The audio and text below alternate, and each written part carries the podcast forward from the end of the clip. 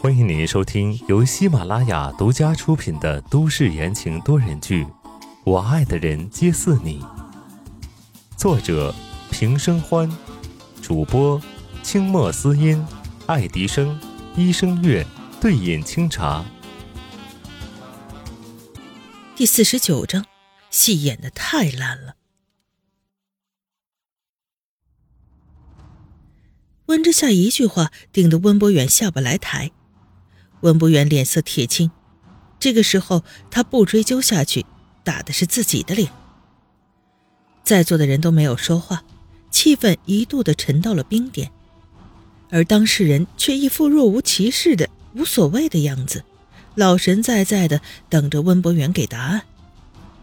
于红躲在温博远后面，本来今天他是要破坏温之夏上任就职的，没想到被这个丫头片子反将了一军。搞得现在下不来台，愤恨嫉妒的眼神一刀一刀的扫向了温之夏。于红暗自咬住下唇，脑子快速转动，皱着眉想办法脱身。这时，一个温厚纯正的声音在董事会的人群中响起：“温总，这件事儿总要有个交代吧？大家可都看着呢。”温之夏一凝。这时候谁会替他说话呢？举目望去，看见一个温和儒雅的人端坐在椅子上，身上穿着英伦灰色格子西装，上衣口袋里放着一张宝蓝色手帕，标准的绅士派头。这个人温之夏认识，他是妈妈生前的好友江丽江伯伯。江丽优雅地看向温博远的方向，问道：“今天我们来。”不是来看闹剧的，正事儿都不用做了吗？极具磁性的声音透露着一股威严。江丽的股份仅次于温博远，且他是公司的战略总监。他一发话，会议上一半的人都摆出了态度。就是，大家都挺忙的。温总，要不您等会儿解决您的家务事？事情清清楚楚。温总，您还没有决断。温总，我们可没兴趣听你们扯淡，还是快开会吧。另一班人见状也红了眼，不满的嘀咕回去。短短的三分钟，高层居然掐起架来。温之夏瞠目结舌，他没有想到公司内部居然会如此不和，直接在会上就吵了起来，看样子还分了派系。明显，姜丽跟温博远是两股势力，而且姜丽看向温博远的时候，眼神中总带着一股莫名其妙的敌意。吵闹声越来越激烈，温之夏眼观鼻，鼻观心。本来他就是打算来给大家留下一个过目不忘的出场，现在看来是想忘都难。突然，在喧闹中传来了突兀刺耳的一声尖叫。众人停下来看过去，只见于红抽搐了两下，晕了过去。温不远大惊，急忙蹲在他身边问道：“阿阿红，你怎么了？来人呐，快备车去医院！”温博远抱起昏迷不醒的于红冲了出去，留下了一群人面面相觑。空气静止了十秒，一声轻微的扑哧声打断了诡异的气氛。温之夏掩着嘴角笑了一下，无奈的摇摇头，打不过居然就直接落跑了，未免也太难看了些。他装作自言自语，小声道：“ 演的真烂。”说话的声音不大，但是在不大的会议室，所有的人都听得一清二楚。霎时间，温博远一派的人脸色都不好看了。行了。别磨磨唧唧的。温之夏从座位上站起来，理了理身上的西装，从容不迫地走到主台上，冷清而又自信的介绍：“我是温之夏，以后会担任集团项目的副总位置，请大家多多指教。”说完这话，台下没有反应，沉默中渗透着一丝尴尬。这是温博远一派的一个中年人。拍着桌子站起来质疑道：“哼，温总怎么可能让你一个小丫头片子当副总？你这是拿公司的利益开玩笑吗？我不同意。有了带头人，一时间反对声不绝于耳。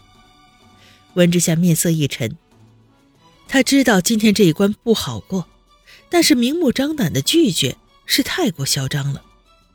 他红唇一张，正要说话，坐在一边的姜丽却先他一步开了口：“我同意。”中年男子一愣，看向江丽，手不安的握紧又松开，却还是坚定他的立场。你，温总都不在，谁能说了算？江总，公司是有体制制度的，你越俎代庖，不好吧？江丽瞥了他一眼，二话不说，摔出一张纸，温之夏的任命书，上面清清楚楚的写着温之夏的职位、入职日期，最下面是温博远龙飞凤舞的签名。还有问题吗，张总监？姜丽这是笑着说的，可张总监的额头上都冒出了冷汗。温之夏心头感激，他没想到姜丽会帮自己。虽然他和妈妈夏兰是好朋友，但是毕竟在温之夏才五岁的时候，夏兰就出了事。他长大后几乎都没有再见过姜丽了，对他没有太多的印象，只是隐约知道这是一位极有风度、有修养的叔叔。此刻有人站出来帮忙，至少他觉得现在的处境还不算太糟。蒋总，你觉得温小姐合适吗？张总监突然冒出这样一句话，温之夏眼神一凝，最难的一关要来了。温小姐从来没有过问过公司的业务，年纪轻轻没有任何的经验，如何担当得起项目副总的这个职位？